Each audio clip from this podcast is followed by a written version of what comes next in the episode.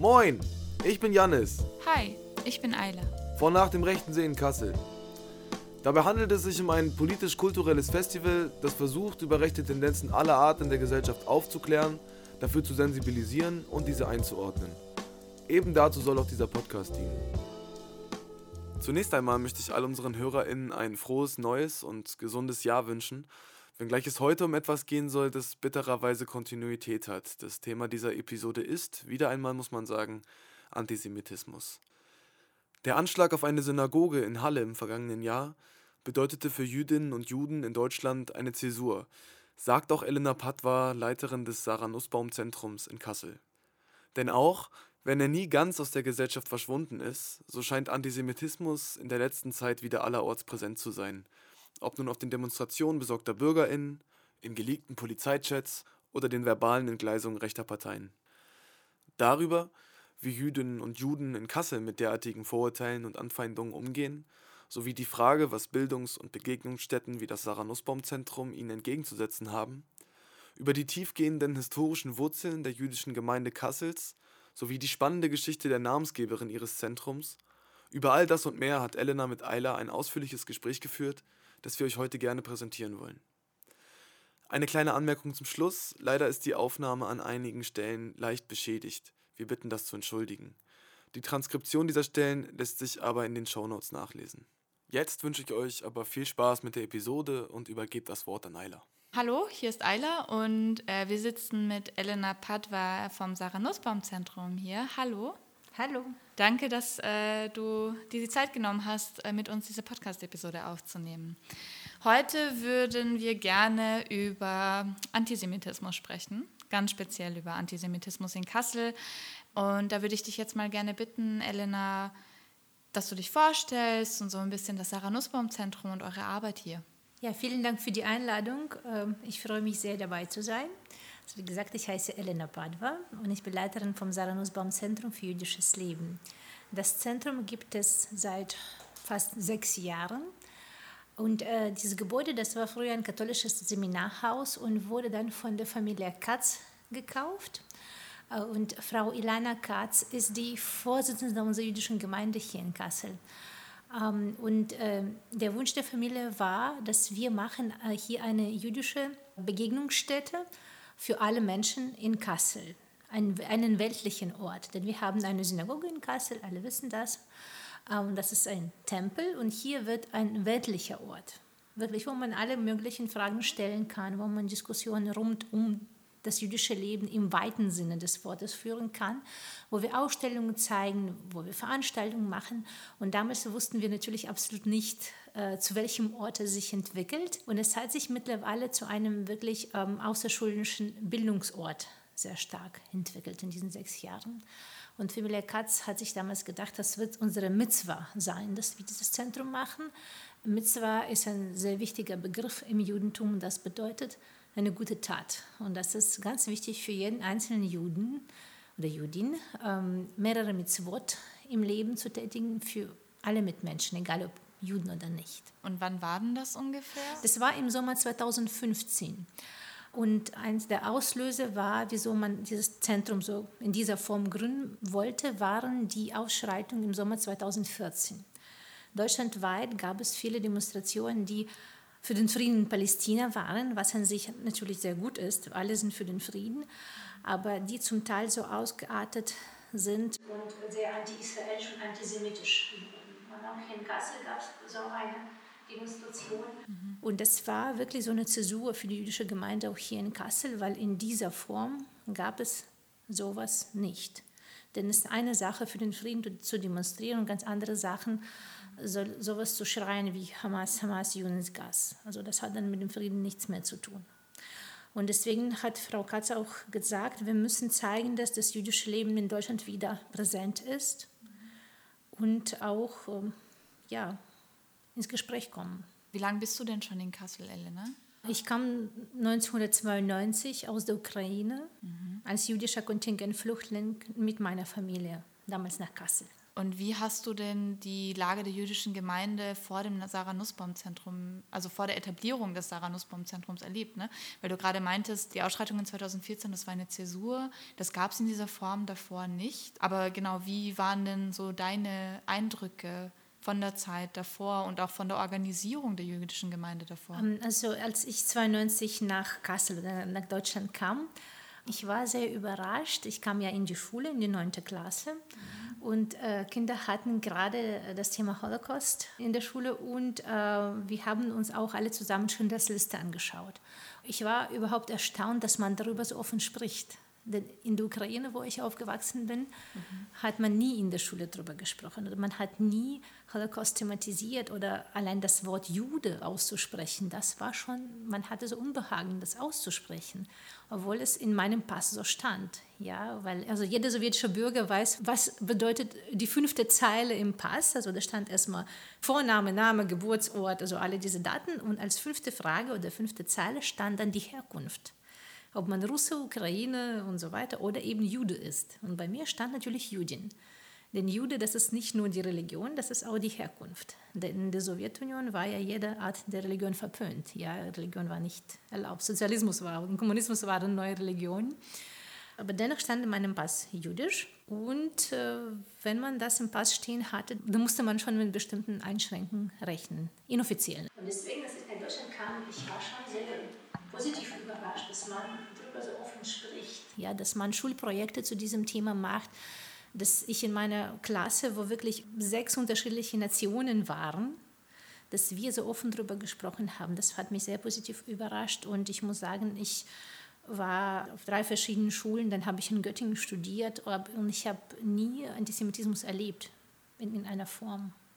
Obwohl ich immer so offen gesagt habe, wenn man mich natürlich gefragt hat, wer ich bin oder woher ich komme. Wenn ich fragen darf, du hast gerade Einschränkungen erwähnt, inoffizielle, welche, also in welcher Form fanden diese Einschränkungen denn statt? Jetzt im Moment ist es anders, habe ich mir sagen lassen, aber damals war wirklich ähm, so eine Stadtpolitik, sagen wir mal so, äh, natürlich inoffiziell, weil offiziell waren alle Brüder und Schwestern natürlich und alle waren gleich, aber einige waren dann doch gleiche. Zum Beispiel war das, wenn man studieren wollte. Mhm. Wir haben eine Ausstellung hier gemacht vor einigen Jahren über die Juden, die in den 90er Jahren nach Deutschland kamen, aus der ehemaligen Sowjetunion. Denn die meisten Juden, die heutzutage in Deutschland leben, kamen ihrer Zeit aus der ehemaligen Sowjetunion. Und dann habe ich immer wieder diese Frage gestellt, wie, wie kam es dazu, zu Antisemitismus? Und fast alle haben mir gesagt, bei der Aufnahmeprüfung spätestens war klar, dass irgendwas irgendwie nicht stimmt, weil alle Aufnahmeprüfungen waren mündlich. Mhm. Und wenn man jüdisch war, dann konnte man nicht da studieren, wo man studieren wollte. Man konnte nicht diesen Beruf haben oder auch nach dem Studium. Das war sehr schwierig, eine Doktorarbeit zu schreiben oder den Posten zu bekommen, den man bekommen wollte. Mhm. Mein Bruder zum Beispiel, der musste, obwohl er sehr gut in der Schule war, der musste vier Jahre hintereinander, viermal seine Aufnahmeprüfung ablegen. Und man hatte ihm auch so auch ganz offen gesagt, ja, hast du ja gesehen, was in deinem Pass steht, was willst du hier? Also das war wirklich so eine Art von Antisemitismus zum Beispiel, geschweige von so einem alltäglichen Antisemitismus, was man so von den Nachbarn oder so irgendwo, wo man einkaufen war oder ganz normal erlebt hat. Du meintest, in der Schule und im Studium hast du keinen offenen Antisemitismus erlebt, meintest du in Deutschland? Nein, nein. Okay. Aber hattest du dann, also würdest du sagen, es gab auch versteckte Formen? Es, es ist mir nicht aufgefallen. Mhm. Ich dachte mir immer, weil Menschen, die aus der Sowjetunion gekommen sind, die hatten auch ihre eigenen Vorstellungen bezüglich äh, dessen, wie offen man das ausspricht. Ja, man, man, wusste schon, vor allem ältere Menschen, die hatten ja nichts Gutes erlebt in dieser Hinsicht. Deswegen hat man immer gesagt, ja, lieber nicht zu sagen, dass du jüdisch bist. Oder das ist auch immer noch so, dass wer eine jüdische Zeitung bekommt, möchte das in einem Umschlag bekommen. Dass die Nachbarn nicht erfahren, dass man jüdisch ist. Und ich habe mir gedacht, ja, wir, wir, sind doch in einem ganz anderen Land. Wieso soll ich das verstecken? Wir sind doch deswegen ausgewandert. Ja, wieso soll ich das jetzt verschweigen? Mhm. Äh, und ich dachte mir, das sind irgendwelche Marken aus der Sowjetunion.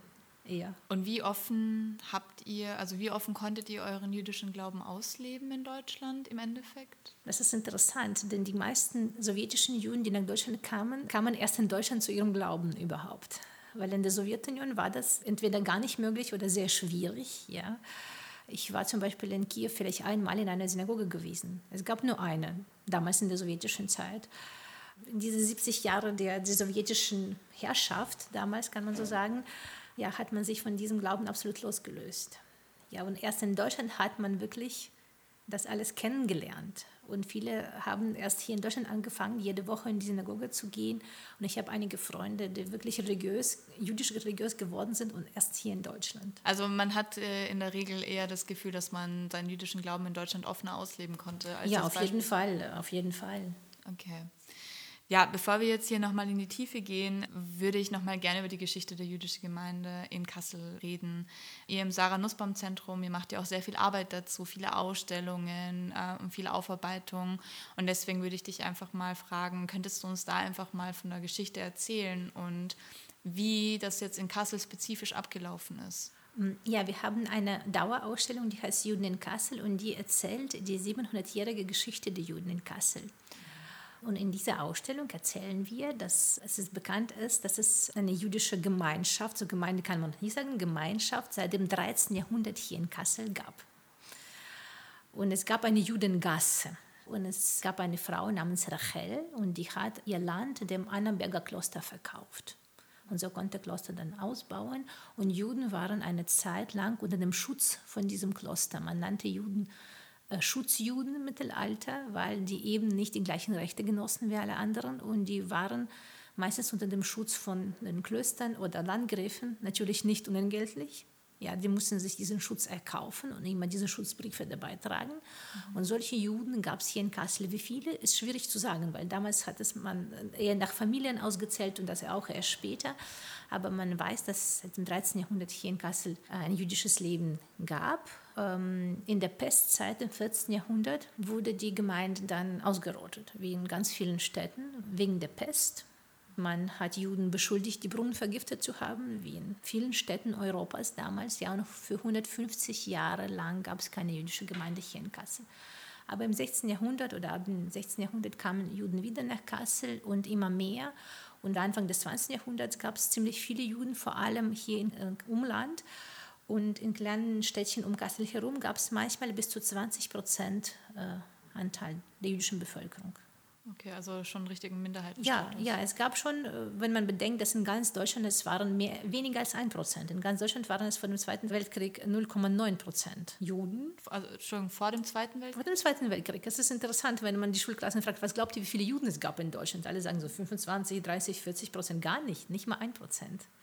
Aber in Kassel es waren dreieinhalb Prozent und äh, in den Dörfern oder Städtchen um Kassel herum es waren manchmal 10, manchmal 50 oder manchmal auch 20 Prozent. In Nordhessen waren es relativ viele Juden. Und wenn man sich dann auch die Liste der Synagogen Nordhessen anschaut, da sind sehr, sehr viele Synagogen gewesen. Und wie kommt das? Also gibt es irgendwie einen spezifischen Grund, dass gerade Nordhessen so eine Konzentration an Jüdinnen und Juden hat? Ja, also zum Beispiel der Landgraf Philipp, der hier im 16. Jahrhundert regiert hat, der galt auch als sehr liberal. Obwohl man, wenn man sich seine Judenordnung anschaut im Internet, dann denkt man, wenn das liberal ist, was ist dann alles andere? Und auch nach der Französischen Revolution kam der Bruder von Napoleon nach Kassel und der hat ja den Juden die gleichen Rechte verliehen wie auch allen anderen. Die wurden gleichgestellt. Das heißt, die konnten das Land besitzen und die konnten die gleichen Berufe ausüben wie alle anderen. Denn im Mittelalter durften Juden keine Handwerker sein zum Beispiel. Ja? Darf ich kurz nachfragen, warum? Äh, ja, ist eine gute Frage, warum. Okay. ja, weil wollten sie als Gruppe ausgrenzen, weil sie allerdings machen durften, was Christen verwehrt war. Die konnten Geld unter Zinsen verleihen. Und daher kommen dann auch diese Vorurteile, die man ganz oft jetzt hört. Und wenn ich auch eine Schulklasse frage, und wann wisst ihr über Juden? Ganz oft kommt da, ja, irgendwas mit dem Geld war da. Mhm. Und ich sage immer so, ich hätte absolut nichts dagegen, wenn es die Wahrheit wäre. Also ich, ich wäre dann ein bisschen reich, ich hätte absolut nichts dagegen. Genauso wie mit der Weltherrschaft hört man auch ganz oft, ja, die Juden stecken hinter so einer Weltverschwörung. Mhm. Ich hätte auch nichts dagegen, wenn es so wäre, ja, ein bisschen in die Welt zu regieren, aber das ist natürlich völliger Quatsch. Und diese Vorurteile kommen dann vor allem mit dem Geld aus dem Mittelalter. Und wenn wir jetzt quasi den Sprung in die Neuzeit machen, wie entwickelt sich denn die Geschichte der jüdischen Gemeinde in Kassel im 20. Jahrhundert und vor allem während und nach dem Holocaust? Ja, Anfang des 20. Jahrhunderts war es eine blühende jüdische Gemeinde. Äh, sie hatten eine sehr, sehr schöne Synagoge errichtet im 19. Jahrhundert in der Unteren Königstraße. Die war ja total schön und bot Platz für 900 Menschen. Es gab eine jüdische Schule, es gab ein jüdisches Altersheim und äh, ja, die Juden, es waren eher, man könnte sagen, jüdische Deutsche, könnte man sie nennen. Jetzt nicht deutsche Juden, sondern jüdische Deutsche, die waren absolut integriert in das Leben. Und als Hitler an die Macht kam, wurde es schwieriger und schwieriger. Ja, und es kamen sehr viele Gesetze, die gegen die Juden gerichtet waren. Was interessant ist, die kamen nicht alle auf einmal. Ja. Nach und nach, einmal in zwei, drei Wochen wurde ein Gesetz erlassen, was die Freiheit der Juden eingeschränkt hat, bis irgendwann es so weit war, dass sie dann äh, deportiert worden waren. Es gab insgesamt drei Züge, die vom Kasseler Hauptbahnhof gingen und ja, die Menschen weggebracht haben und es gab keine Juden mehr. Nach dem Krieg kamen einige wenige zurück, wie Sarah Nussbaum zum Beispiel, nachdem unser Zentrum benannt worden war, die wir durch ein Wunder Theresienstadt überlebt hat, aber die waren wirklich wenige. Es gab hier in Kassel äh, Lager für Displaced Persons, das heißt Menschen, die einfach ohne Existenz geblieben sind. Mhm. Also die meisten von ihnen sind dann ähm, 1948 nach Israel ausgewandert, als die Stadt Israel gegründet worden war. Ja. Wie funktioniert das Erinnern in Kassel? Also wie viele Symbole, wie viele Erinnerungen gibt es denn überhaupt an das jüdische Leben vor dem Holocaust? Abgesehen jetzt von der Synagoge in der Unteren Königstraße. Also es gibt ja eine Gedenktafel bei der, in der Unteren Königstraße und natürlich die Stolpersteine, die man ja kennt, so im alltäglichen Stadtbild. Aber wenn man durch Kassel geht, gibt es jetzt nicht unbedingt sehr viel, was einfach offensichtlich an die jüdische Gemeinde erinnert, oder? Ja, ja, das stimmt schon. Obwohl ich muss sagen, hier in Kassel und um Kassel herum gibt es schon sehr viele Initiativen, die wirklich daran arbeiten. Und als wir das Zentrum gegründet haben, wir waren auch sehr froh, dass alle Initiativen uns auch sehr unterstützt haben. Mhm. Ja, zum Beispiel die Gedenkstätte Breitenau oder, oder an, an der Volkshochschule hat man sehr viel gemacht oder auch äh, die Arbeit mit der Universität mhm. oder Stolpersteinverein. Also die alle haben uns schon unterstützt. Und wir machen auch so einen Spaziergang durch Kassel, wo wir gerade diese Orte des jüdischen Lebens besuchen. Aber Sie haben recht, wenn man nicht unbedingt weiß, dass da was war, wird man das nicht sofort erkennen. Also viele solche Orte, außer Stolpersteine, ja. Das stimmt. Aber es gibt zum Beispiel Gleis 13 natürlich auf dem Hauptbahnhof, wo wir immer mit den Schulklassen hingehen. Ja. Das ist sehr wichtig. Und es gibt natürlich die Rampe, die Denkmalrampe, was in der Nähe von der Uni ist. Also ja, ist genau auf dem Unicampus. Ja, auf dem Unicampus. Ja, zum Beispiel oder Aschrod-Brunnen, ja, mhm. in der Nähe vom Rathaus ist auch ein sehr wichtiger Denkmal. Genau. Der Aschrod-Brunnen, der ist ja quasi so invertiert in die Erde eingelassen. Also das ist ja kein richtiger Brunnen mehr, sondern der ist ja quasi unter der Erde, wenn ich jetzt nicht richtig Ja, ja, das, das, das ist, ist spiegelverkehrt in die Erde versenkt, sozusagen wie eine offene Wunde der Stadt. Denn Sigmund Aschrod war eine außergewöhnliche Persönlichkeit und er hat sehr, sehr viel für Kassel gemacht. Also wir kennen, wir lieben alle Friedrich-Ebert-Straße und den vorderen Westen, das alles hat er ausgebaut. Und er hat auch sehr viele Grundstücke der Stadt einfach so geschenkt. Zum Beispiel das Grundstück, wo die äh, Stadthalle steht. Ja, oder die Goethe-Anlage, wo Kinder spielen, oder Aschrott-Park. Oder zum Beispiel Anna-Straße, Olga-Straße, Regina-Straße. Ja, so hießen seine Töchter und seine Frau. Also der hat es nach denen benannt. Also ganz viele ähm, Orte in Kassel, die noch an ihn erinnern. Ja, ich habe ja tatsächlich über den Aschrotsbrunnen, über ein Kunstuni-Projekt, äh, habe ich den kennengelernt. Also ich lebe seit drei Jahren in Kassel und da ist mir nie aufgefallen. Ich wusste nur, da ist irgendwas Rundes neben dem Rathaus und ich bin da immer sehr oft vorbeigegangen, aber ich habe das nie gesehen. Und als ich dann eben dieses Kunstuni-Projekt gesehen habe, bin ich da einmal hin und habe mir das auch angesehen, aber ich fand das sehr überraschend, dass das war, weil es halt auch nicht so offensichtlich war. Ja, so geht es den meisten. Und da kann man sich natürlich darüber streiten, ob es dann so sein muss, dass wenn man so ein Kunstobjekt macht, ob es offensichtlich sein muss oder nicht, ob man das wahrnehmen muss sofort oder nicht. Darüber kann man sich noch streiten. Ja, genau. ja also ich fand es nur sehr interessant damals. Und ich fand die Idee, das ist ja, glaube ich, auch ein Dokumentarkunstwerk, ja, so wie vieles. Ja, von Horst Hoeisel.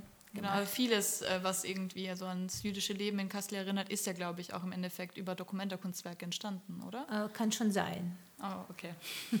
Und was zu Dokumenta noch, ähm, der Pantheon der Bücher, was ja. bei der letzten Dokumente war. Ja, ja, das war ja an der Stelle, wo die Bücher verbrannt worden waren, 1933. Deswegen stand es ja auch weil Kassel war immer die erste Stadt in Deutschland, wo die Reichspogromnacht stattfand, immer zwei Tage davor als in ganz Deutschland, schon am 7. November.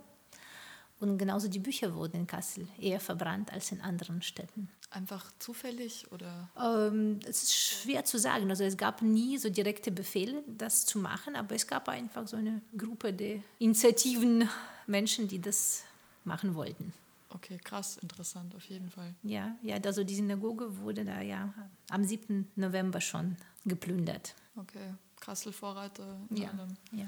Okay, ähm, du hattest vorhin auch noch mal kurz Sarah Nussbaum erwähnt und ich finde das eigentlich sehr interessant, weil ich mir gerade auch gedacht habe, so, ach krass, ich habe mich noch gar nicht gefragt, wer ist eigentlich Sarah Nussbaum? Also möchtest du vielleicht da noch was erzählen? Ja, Sarah Nussbaum lebte hier in Kassel mit ihrem Ehemann und ihre Mitzwa war, ihre gute Tat war, dass sie das erste Rettungswesen hier in Kassel erschaffen haben. Also es gab einfach keinen Rettungswagen davor. Und die war eine ausgebildete Rotkreuz-Schwester und das war äh, einer der wenigen Berufe, den die Frauen, jetzt nicht die jüdischen Frauen, sondern überhaupt die Frauen erlernen konnten Ende des 19. Jahrhunderts. Und ihrem Mann zusammen hat sie dieses Rettungswesen aufgebaut. Er hatte ein Möbelgeschäft und alle Mitarbeiter in diesem Möbelgeschäft haben ausgeholfen. Und die waren sehr beliebt in Kassel. Man nannte sie Kolonne Nussbaum liebevoll. Und äh, wenn ein Telefon klingelte, dann mussten sie alle los und aushelfen. Und 40 Jahre lang haben sie das ehrenamtlich betrieben, dieses Rettungswesen. Sie hatte drei Kinder, also die hat ein ganz normales bürgerliches Leben hier geführt und die liebte Kassel und die hatte gute Nachbarn, also ein ganz normales bürgerliches Leben. Das erste Mal wurde sie 1933 verhaftet und ich kann nicht erklären, wieso wollte man sie verhaften und nicht ihren Mann. Ich glaube, oft steckt auch keine Logik dahinter. Und als die SA-Männer gekommen sind, um sie zu verhaften, äh, wollte ihr Mann sie schützen, hat sich vor ihr gestellt und sie haben ihn einfach so gegen die Wand geworfen, gestoßen. Und er erlitt Kopfverletzungen, an denen er eine Zeit später starb. Und sie wurde verhaftet, nach einigen Wochen freigelassen. Aber da ihr Mann im Sterben lag, musste sie das Geschäft verkaufen. Und ja, sie blieb in Kassel. Zwei ihrer Enkeltöchter hat sie mit einem Kindertransport nach England geschickt. Es gab so eine Aktion. Nach der Reichspogromnacht haben dann viele Eltern gedacht, wir kommen nicht mehr raus, aber wir müssen zumindest unsere Kinder retten. So hat sie ihre Enkeltöchter nach England geschickt, sie ist aber hier geblieben und 1942 ging sie mit dem letzten Transport nach Theresienstadt. Und ihr müsst euch vorstellen, die war 74 Jahre alt. Für damalige Verhältnisse, das ist schon eine ziemlich alte Frau. Und die kam zum Bahnhof in ihrer Uniform, Schwesterntracht. Und in diesem letzten Zug waren Menschen aus dem jüdischen Altersheim. Und sie kannte sie alle, weil sie sie auch betreut hat. Und die hat sofort angefangen, sich um sie zu kümmern in diesem Zug. Und so kamen die in der Theresienstadt an. Und Theresienstadt war ein Durchgangslager auf dem Weg zu Auschwitz. Und das war ein Ghetto. Und man nannte das Ghetto für privilegierte Personen. Die bekanntesten Kulturschaffenden, die bekanntesten Schauspieler, Künstler, Rabbiner, alle waren in diesem Lager versammelt. Also die Nazis meinten, wir schützen sie vor dem Krieg. Und das ist eine Altersresidenz. Und Sarah Nussbaum musste noch von ihrem letzten Geld einen Platz in dieser Altersresidenz noch kaufen. Und als sie da ankam, dann könnt ihr euch vorstellen, das war eine alte Festung in der Nähe von Prag und die war eigentlich für 8000 Menschen gedacht und da waren zehnmal so viele Menschen drin. Und die Bedingungen waren natürlich katastrophal. Und sie hat sich sofort bereit erklärt, in einer Typhus-Baracke als Krankenschwester zu arbeiten.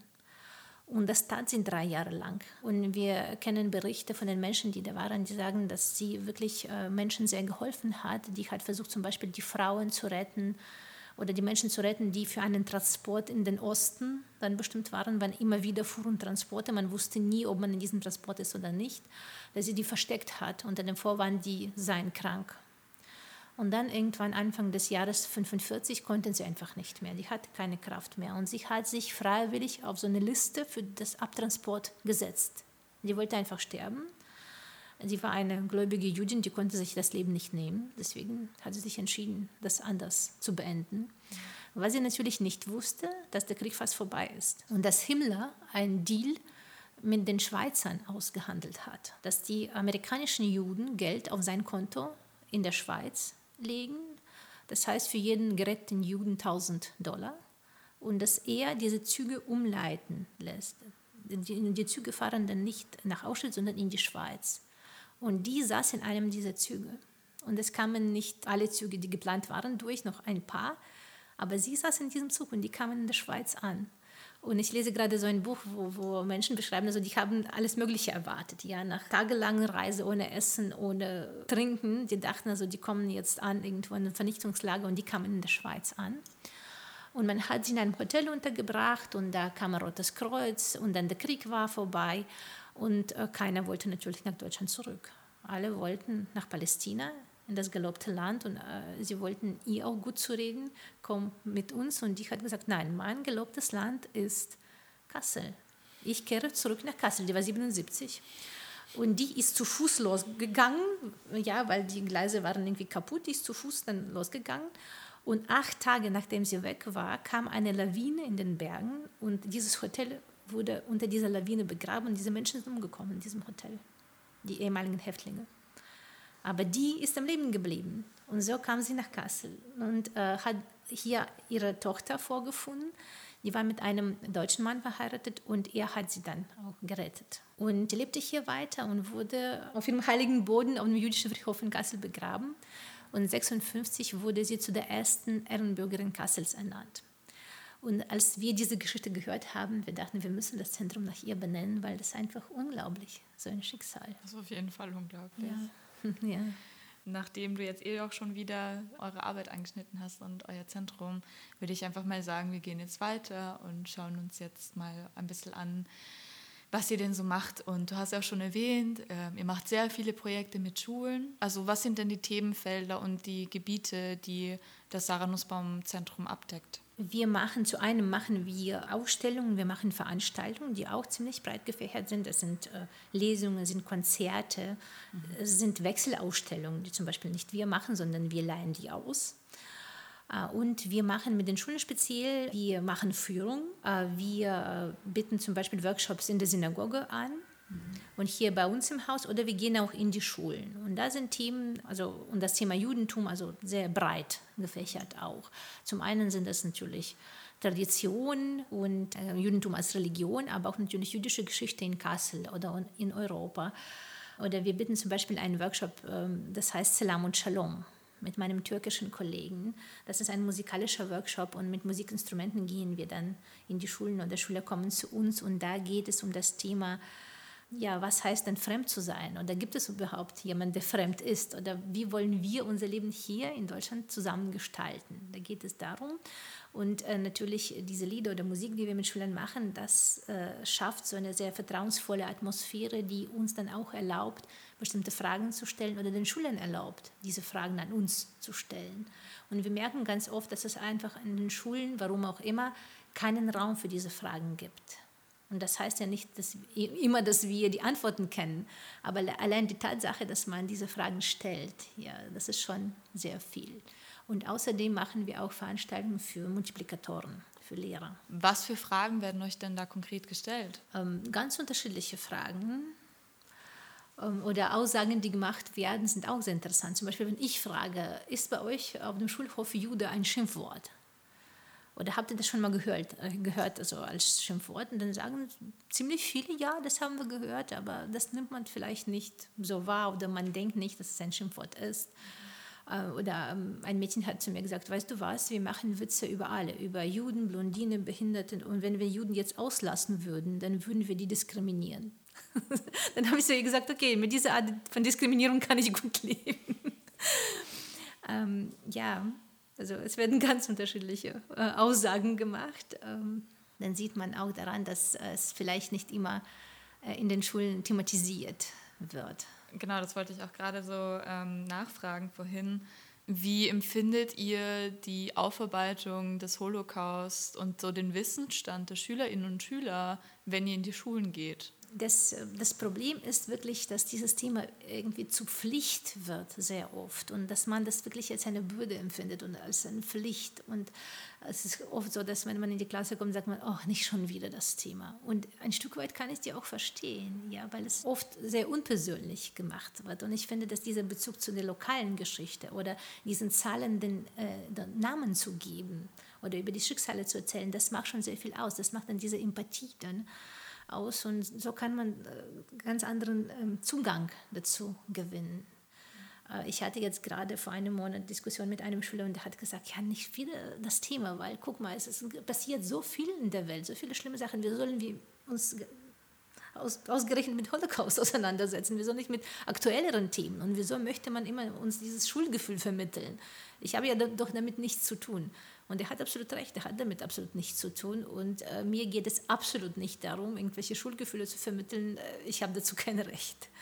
Mm, mir geht es eher darum, diese Mechanismen zu erklären, wie es überhaupt dazu kommen konnte. Und die kann man dann äh, ganz gut auf die heutige Zeit auch projizieren. Und deswegen spricht man darüber. Aber für Schüler ist es oft nicht offensichtlich. Ja? Und die empfinden das als irgendwas, was irgendwann geschah und es hat absolut keinen Bezug zu uns und was sollen wir damit und äh, irgendwelche traurigen Geschichten, die mit Juden damals geschahen. Also und wir versuchen diesen Bezug herzustellen, denn es macht nur Sinn, darüber zu sprechen, wenn man wirklich diese Brücken zu heute baut. Äh, wir haben zum Beispiel jetzt vor kurzem, vor einem Monat, ein Projekt zusammen mit der Gedenkstätte Breitenau gemacht. Das war ein Fachtag, es war als Fachtag gedacht, aber leider wegen der Corona mussten wir das ein bisschen anders gestalten. Das war ein Fachvortrag zum Thema Antisemitismus und Verschwörungsmythen.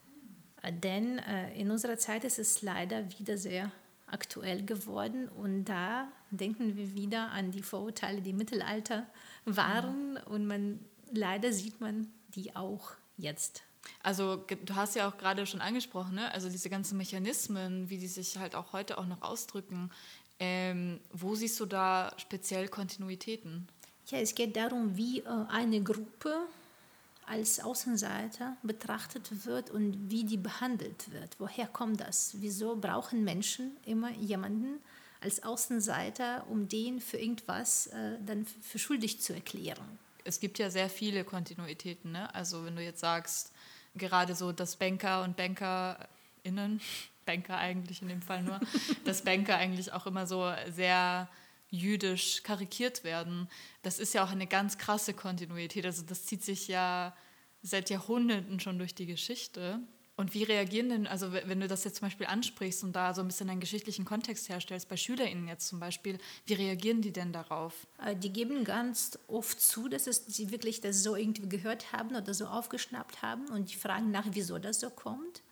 Und natürlich dieser Gedanke von der Weltverschwörung, ja, weil mhm. gerade zu Zeiten von Corona, denn es ist schwierig für Menschen, wenn sie etwas nicht verstehen oder nicht kontrollieren können.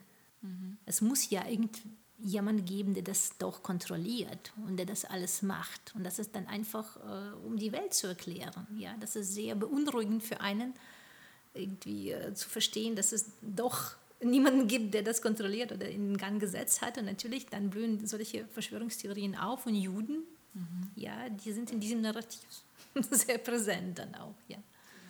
Also du meintest ja gerade so, dass gerade so dieser trockene Geschichtsunterricht für viele Schülerinnen und Schüler, ähm, dass das auch so eine gewisse Distanz schafft und ähm, die Sache auch sehr abstrakt macht. Gleichzeitig ist Antisemitismus ein reales Problem und ist ja auch eingeflogen und eingewoben in unsere Gesellschaft und die Symbole und die Bilder und die Praxen, die wir da haben. Und da wäre jetzt, glaube ich, konkret so die Frage, die ich mir stelle, wie fühlt man denn diese Leerstelle oder diese Distanz und wie schafft man es, ähm, ja, Geschichte erlebbar und real zu machen? Ja, ja, du hast es absolut richtig erkannt. Also diese zwei Felder äh, zu einem, ähm, auch was man bei diesen Demos ganz oft sieht, jetzt Anti-Corona oder ja, Demos, äh, dass es dieser äh, Bezug zum Holocaust, der fehlt oder absolut verzerrt wird. Ja. Und natürlich die neuesten Narrative, denn äh, der Begriff Antisemitismus erst im 19. Jahrhundert entstanden. Und die Formen von Antisemitismus, es gibt ja auch neuere Formen, die dazukommen. Dazu muss man sagen, dass die alten Schichten, die verschwinden nicht. Die werden dann von neuen überlagert und irgendwie so, die, die sind ja alle da. Genau, und es wird ja, also vielleicht nochmal, um einen anderen Fall mit reinzubringen. Ich finde das auch sehr spannend, dass diese Querdenker-Demos das so aufgreifen und so die Shoah relativieren, weil ähm, ich komme aus Österreich und da ist es schon länger gang und gäbe, dass die ähm, FPÖ, die Freiheitliche Partei Österreichs, sich sehr gerne als die neuen Juden bezeichnet. Es war immer der Fall, wenn sie wieder was Rassistisches oder sogar sehr Antisemitisches gesagt haben und daraufhin ein Backlash kam, ein medialer, ein öffentlicher, dass sich dann halt eben die FPÖ hingestellt hat und gesagt hat, wir sind die neuen Juden. Und das ist eine krasse Relativierung und auch eine krasse Geschichtsvergessenheit. Ja, ja finde ich auch. Und auch wenn Kinder auf dem Schulhof als Juden beschimpft werden, das auch Jude im Sinne von Opfer, natürlich, du Opfer, ja, du Jude. Ja, und das ist auch zum Beispiel oft der Gegenstand unserer Workshops mit Multiplikatoren, mit Lehrern. Also was mache ich denn, wenn? Wenn ich das höre oder wenn die Situation so und so ist, wenn jemand das und das sagt, was ist gemeint? Ist dann der sofort ein Antisemit, dieser Schüler? Ich würde sagen, natürlich nicht. Ja, oft sagen sie Sachen, die sie gar nicht äh, so wirklich verstehen. Aber wie reagiert man als Lehrer darauf? Dürfte ich vielleicht noch mal da noch mal kurz einhaken und fragen, was ihr da so von euren Workshops mit LehrerInnen mitgenommen habt? Also wie gehen die denn damit um? Also erstmal kommen sie sehr bewusst in diese Workshops, denn sie haben das auch mal gehört oder erkannt oder manche kommen, weil die präventiv was lernen wollen äh, und ich habe das immer als sehr, sehr interessant erlebt und ich, ich muss sagen, ich bei allen diesen Formaten lerne ich auch etwas dazu, immer. Und das finde ich auch sehr bereichernd auch für mich äh, und ich hoffe, dass es für die auch so ist. Wir haben zum Beispiel jetzt vor kurzem ein ähm, Seminar zusammen in der Kooperation mit der Universität Kassel gerade jetzt abgeschlossen. Das hieß Vielfalt lebt in meiner Klasse. Und da waren auch 13 junge Studentinnen dabei, die zukünftigen Grundschullehrerinnen werden. Und was ich auch ganz interessant fand, die alle haben gesagt, die sind schon im vorgeschrittenen Semester alle, so sechstes, siebtes oder achtes Semester, die haben gesagt, das ist das erste Mal, dass wir uns mit dem Thema überhaupt auseinandergesetzt haben in unserem Studium. Wir sprachen nicht über das Thema Vielfalt, in meinem Klassenzimmer. Und da geht es nicht um die Juden, ja, genauso um muslimische Kinder, ja, oder welche Konflikte gibt es da, oder vielleicht Chancen oder Risiken, was gibt es da, oder welche Situationen können sein, wie soll ich als Lehrerin damit umgehen. Das war das erste Mal in diesem Seminar, dass ich darüber gesprochen habe. Und an den Schulen versuchen wir, die Projekte zu allen diesen Themenfeldern zu machen. Zum Beispiel haben wir jetzt einige Radioprojekte mit dem Freien Radio zusammen gemacht. Da sollten Schüler äh, ihre Beiträge selbst schreiben, selbst aufnehmen, selbst schneiden, dann selbst im Radio moderieren. Das war sehr interessant, zum Beispiel zum Thema Antisemitismus. Mhm. Und äh, wir haben die Klasse in die Gruppen eingeteilt und dann verschiedene Facetten von Antisemitismus aufgearbeitet. Und eine Gruppe von Jungs hat gesagt, okay, wir gehen jetzt in die Stadt und wir fragen Menschen, was sie über die Reichspogromnacht wissen. Und da sind wir ganz schnell fertig. In einer Stunde haben wir unseren Beitrag. Die kamen dann nach einer Stunde zurück, absolut niedergeschlagen. Die meinten, wir haben ganz viele Menschen gefragt, unterschiedlichen Alters, unterschiedlicher Herkunft, und alle haben uns gesagt, über Juden reden wir nicht. Und die waren absolut irgendwie äh, aufgelöst, weil die konnten nicht verstehen, wieso und warum über dieses Thema gerade, weil es in Kassel seit zwei Tagen früher passiert ist, das ist so aktuell. Keiner wollte mit denen darüber reden. Dann hat die Lehrerin gesagt, okay, und jetzt macht ihr einen Beitrag nicht über die Reichskristallnacht, sondern darüber, was ihr erlebt habt und was ihr darüber denkt. Und dann war das Thema Antisemitismus ganz groß in der Klasse und sehr präsent. Denn viele sagen, ja, wie, wie, wie, hast du denn Antisemitismus erlebt? Ich bin kein Jude oder keine Judin, ich habe es nie, nie erlebt. Gibt es noch sowas? Und dann auf einmal haben sie das selbst in, in einer Form erlebt. Ja. Wie ist es denn in Schulklassen, wo vielleicht jetzt einfach eine Jüdin oder ein Jude Teil der Klassengemeinschaft ist. Wie habt ihr es denn da erlebt? Habt ihr da, hattet ihr solche Fälle schon? Ja, mhm. ganz unterschiedlich. Manchmal äh, kommt man in die Klasse und dann wissen schon alle, wir haben in, in, in der Klasse einen jüdischen äh, Kameraden oder eine jüdische Kameradin oder Schülerin und dann spricht man ganz offen darüber. Meistens ist es so, aber manchmal auch so, wenn ich in die Klasse komme und jemanden erkenne, weil man kennt sich untereinander in der jüdischen Gemeinde, mhm. dann ähm, ein oder zweimal habe ich mir sagen lassen, sag, erzähl bitte nicht, dass du mich kennst aus der jüdischen Gemeinde. Ich möchte nicht, dass meine Mitschüler das mitbekommen. Ich möchte nicht, dass sie das wissen. Sowas gab es auch. Also dass es dann halt auch einfach oft versteckt wird. Ja, denn man, äh, man bekommt dann auch mit, wie vielleicht die Mitschüler über Juden sprechen oder welche Witze sie machen. Dann möchte man einfach nicht zu dieser Zielscheibe werden. Und es gab ja ganz unterschiedliche Vorfälle. Ein Junge wurde tagelang mit einem Hitlergruß begrüßt, wenn er in die Schule kam. Und als er das seinem Klassenlehrer sagte, dann meinte der Klassenlehrer, das Thema haben wir nächstes Jahr, wir fahren dann in eine Gedenkstätte, dann werden wir das besprechen. Das war die Antwort zum Beispiel. Auch solche Fehler gab es. Ja. ja. da sieht man, warum diese Ausbildung für LehrerInnen vielleicht doch sehr, sehr wichtig ist. Ja die Zusatzausbildung. Ja, ja das denke ich auch. Ich finde es schon echt einfach wirklich interessant, über diese Schulprojekte zu reden, weil ich einfach so das Gefühl habe, da kommt einfach sehr viel zusammen, was halt Schülerinnen und Schüler einfach auch zum Teil sehr unreflektiert wiedergeben. Also, um den Kontext aufzumachen, man ist halt einfach viel unreflektierter als Teenie, würde ich jetzt einfach mal so in den Raum stellen als These. Und deswegen stelle ich mir das auch einfach sehr interessant vor oder auch sehr krass zum Teil, was da vorfällt oder wie das dann aufgegriffen wird oder vielleicht auch sogar aufgearbeitet wird. Ne? Also wie du jetzt ja schon meintest, die Schülerin, die sagt, also wir benutzen Schimpfwörter, wenn wir, also wenn Behinderte und Blondinen und Juden und wenn wir Juden nicht mit einbeziehen, dann diskriminieren wir sie. Also es ist halt auch irgendwie so ein bisschen eine, einerseits eine sehr unreflektierte Art, damit umzugehen, aber man weiß ja auch, woher das kommt. Ne? Also das ist ja generell gesellschaftlich schon so eingebettet. Es kommt halt nur in Schulen sehr krass hervor, habe ich das Gefühl. Aber ich muss sagen, ähm, das ist immer gut, wenn SchülerInnen solche Sätze äh, fallen lassen oder wenn sie das äußern, dann habe ich zumindest die Möglichkeit, darauf zu reagieren. Mhm. Also weil manchmal weiß ich auch nicht, wie ich darauf reagieren muss, aber ich finde es meistens sehr gut, denn nur dann weiß ich, was sie wirklich denken. Und wenn sie merken, dass ich das absolut normal aufnehme, dann trauen sie sich auch etwas zu sagen. Und äh, die meisten wollen wissen tatsächlich, die stellen Fragen, weil sie interessiert sind. Mhm.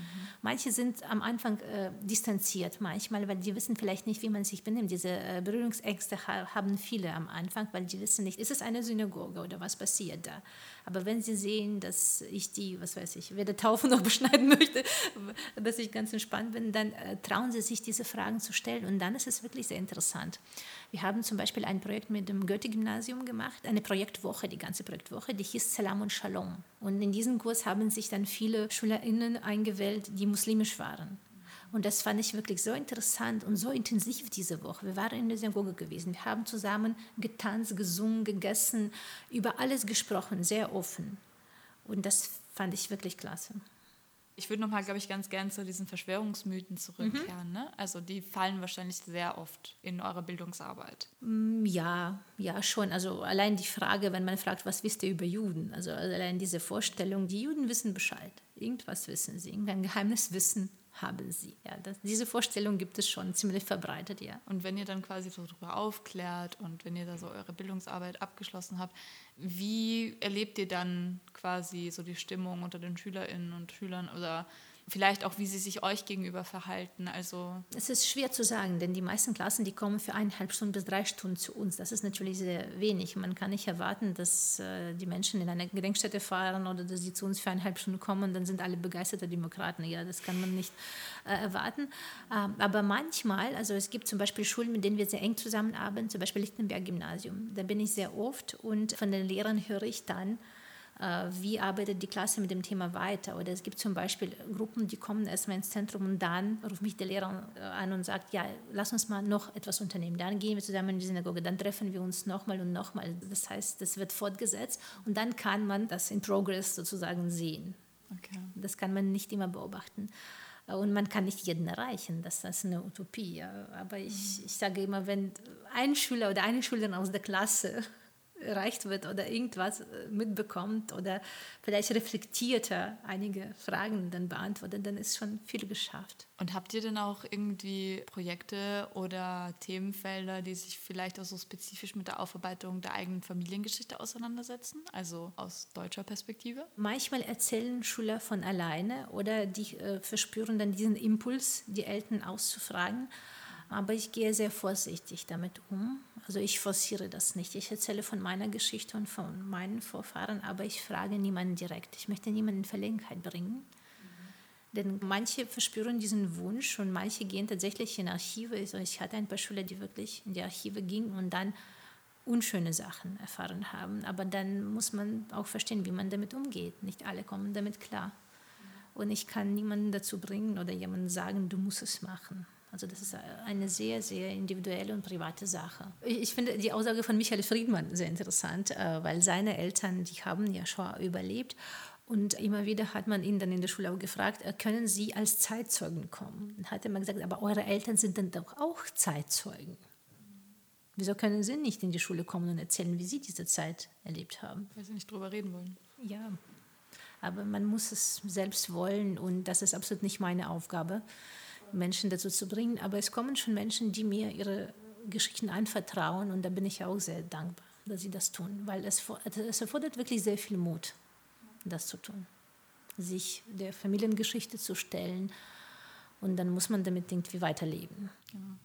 Ich musste gerade nur dran denken, weil ich so an meine eigene Schulzeit zurückgedacht habe und an eine alte Schulfreundin von mir, die halt irgendwie noch die Abzeichen von den Großeltern zu Hause liegen hatten. Die hatten sie so in Familienalben noch quasi so als, als Familienerinnerung eingehegt. Und das fand ich damals ganz, ganz absurd, weil sie mir diese Abzeichen auch irgendwann gezeigt hat und ich das gesehen habe. Wir waren so 15 und ich dachte mir, warum? Also so, warum wird das so dargestellt und warum habt ihr das denn so offen? Und ich habe sie, glaube ich, habe sie damals auch gefragt und kamen nur irgendwie ausweichende Antworten.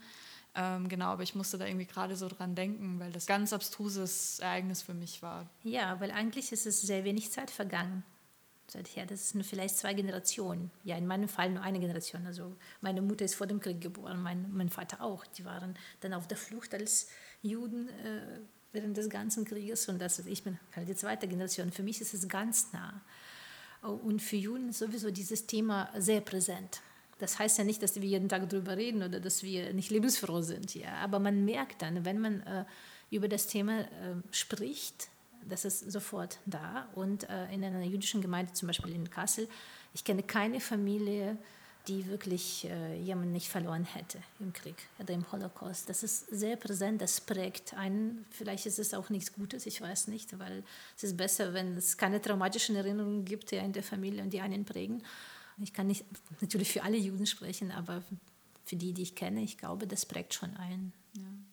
Wir haben ja auch schon ganz am Anfang vor allem so darüber gesprochen, so wie offen kann man hier so seinen Glauben ausleben. Ich würde jetzt vielleicht jetzt einmal so ein bisschen weitergehen zu Antisemitismus heute. Einerseits kann man es natürlich sehr offen ausleben, andererseits kenne ich niemanden aus meinem Bekanntenkreis, der eine Kippa öffentlich auf der Straße trägt. Genau, das wollte ich nämlich gerade nachfragen, weil gerade halt die Kippa ist ja sehr... Ja, zum Beispiel unser Rabbiner auch, äh, der trägt auch seine Kippa nicht öffentlich, der setzt einen Hut immer auf. Oder meine Bekannten, die eine Kippa im Alltag tragen, äh, die verstecken das unter einer Baseballmütze oder einer Kapuze, weil die einfach keine Lust haben, ja, Fragen zu beantworten oder irgendwelche Äußerungen dann äh, zu hören. Das muss nicht unbedingt sein, dass, dass es kritisch ist, aber trotzdem, man möchte das einfach nicht. Und es gibt bestimmte Stadtgegenden, wo man einfach mit einer Kippa sich nicht traut. Oder zum Beispiel äh, eine Kette mit Davidstern. Ähm, ja, einige tragen das äh, öffentlich. Aber meine Tochter, die ist sieben, ja, die wollte ihre Kette auch mit Davidstern anziehen. Und ich habe versucht, ihr das auszureden und wirklich zu erklären, wieso ich das tue. Mhm. Und dann habe ich mich wirklich über mich selbst geärgert, weil wieso mache ich das? Eigentlich muss es mir egal sein, ob es David Stern oder Mickey Mouse ist oder was auch immer. Aber das tue ich doch. Mhm. Und ähm, ich wollte jetzt einfach nur mal nachfragen, wie das denn in Kassel ist. Also wir wissen, wir haben einen Anstieg an antisemitischen Anschlägen in Deutschland oder rechtsextremen Anschlägen, ne? Halle zuletzt. Ähm, wie ist das denn in Kassel? Wie ist, wie ist, wie ist also, also Halle aus? war natürlich für die Gemeinde auch in Kassel äh, auch eine Zäsur. In Halle war zum Beispiel in dieser Synagoge befand sich eine gute Freundin von mir an diesem Tag mit ihrem Ehemann. Und natürlich hat man dann ein, noch einen ja, näheren Bezug dazu, wenn man jemanden kennt, der da war. Äh, und natürlich waren alle verunsichert und verängstigt. Und wie ihr wisst, vor der Synagoge steht immer ein Polizeiwagen. Und ich habe das Gefühl, dass die, die ganze Atmosphäre in Deutschland hat sich irgendwie verändert. Das Gefühl habe ich schon, dass diese Grenzen des Sagbaren sich verschoben haben. Es werden Sachen ausgesprochen, die früher vielleicht gedacht wurden, aber nicht ausgesprochen waren. Zum Beispiel letztes Jahr äh, bei den Wahlen für das Europaparlament hat sich die Partei Die Rechte ja auch hier die Plakate auch aufgehängt in Kassel, wo drauf stand, äh, Israel ist unser Unglück, Schluss damit. Oder auf einem anderen Plakat stand, wir hängen nicht nur Plakate. Und wenn man das sieht äh, und dann so ein auch David Stern durchgestrichen, dann, dann ist es schon unangenehm ist das falsche Wort. Ja. Und wir haben uns auch gedacht, was können wir machen? Diese Plakate abnehmen darf man nicht. Meinungsfreiheit. Und so haben wir eigene Plakate gestaltet, wo drauf stand Hi, das heißt es lebe, und dann stand gegen jeden Antisemitismus. Dann haben wir so einen Aufruf gemacht, die Menschen konnten diese Plakate abholen und äh, neben den anderen Plakaten anbringen. Und wir waren erstaunt, wie viele Menschen kamen und diese Plakaten abgeholt haben und die wirklich äh, neben den anderen Plakaten angebracht haben. Aber solche Plakate zum Beispiel von der Partei der Rechte, das kann ich mir vor zehn Jahren hier in Kassel gar nicht vorstellen. Und so nach und nach verschiebt sich diese Grenze. Mhm. Und äh, auch wenn die Schulklassen kommen und wir über diese Nürnberger Gesetze sprechen, da sieht man auch, ich, ich möchte das nicht vergleichen natürlich, aber trotzdem, diese Grenze, die hat sich auch nach und nach, nach und nach verschoben. man hat sich auch an die Sachen gewöhnt. Mhm. Und das ist das Schlimme daran, dass man sich an die Sachen gewöhnt. Man empört sich vielleicht ein paar Tage lang, aber dann gewöhnt man sich an die. Und das darf man nicht. Was gibt es denn so in Kassel und im Raum Kassel an Initiativen, um dagegen vorzugehen? Ja, nach dem Rechten sehen zum Beispiel. zum Beispiel. Ein Festival, das sich damit auch auseinandersetzt, was ich auch sehr gut finde. Äh, und es werden auch Veranstaltungsreihen zum Beispiel von der Volkshochschule äh, angeboten oder Gedenkstätte Breitenau oder auch Anne Frank Bildungsstätte macht dazu was. Also es gibt schon Initiativen, die erkannt haben, dass es nicht ein jüdisches Problem ist, Antisemitismus. Das ist kein jüdisches Problem, ja, das ist ein Problem der Gesellschaft. Und das zeigt dann, dass es wirklich in der Gesellschaft etwas nicht stimmt. Denn wenn man bedenkt, in Deutschland leben vielleicht 200.000 Juden. Okay, man stellt sich vor, die wandern alle aus nach Israel.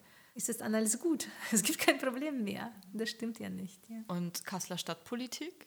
Also habt ihr da Anschluss daran oder habt ihr da das Gefühl, dass Antisemitismus als Thema aufgegriffen wird oder zumindest problematisiert wird? Ähm, also wir arbeiten auch eng mit der Stadt zusammen und jetzt gerade fangen wir mit einem Projekt an, was auch von der Stadt Kassel unterstützt wird, unter anderem zum Thema Antisemitismus. Darf ich da nachfragen, ja, wie das dann konkret, also was für ein Projekt das sein wird? Es ist ein Projekt mit dem ähm, Mädchenhaus Malala. Mhm. Ich weiß nicht, ob ihr das kennt. Das ist ein Haus, wo die muslimischen Mädchen überwiegend ihre Freizeit verbringen können. Und mit diesem Mädchenhaus Malala starten wir jetzt gerade ein Projekt, das heißt Himmelstürmerinnen. Ein weiterer Kooperationspartner bei diesem Projekt sind Co-Piloten die uns unterstützen. Und es geht gerade darum, um die jüdische Kasseler Geschichte, um diese Orte des Gedenkens, über die wir heute gesprochen haben. Die werden von uns äh, aufgesucht und zusammen mit Mädchen werden wir äh, diese Geschichten uns nochmal anschauen, diese jüdischen Geschichten. Und diese Geschichten werden in verschiedene Sprachen übersetzt, ins Arabische und ins Türkische, in andere Sprachen.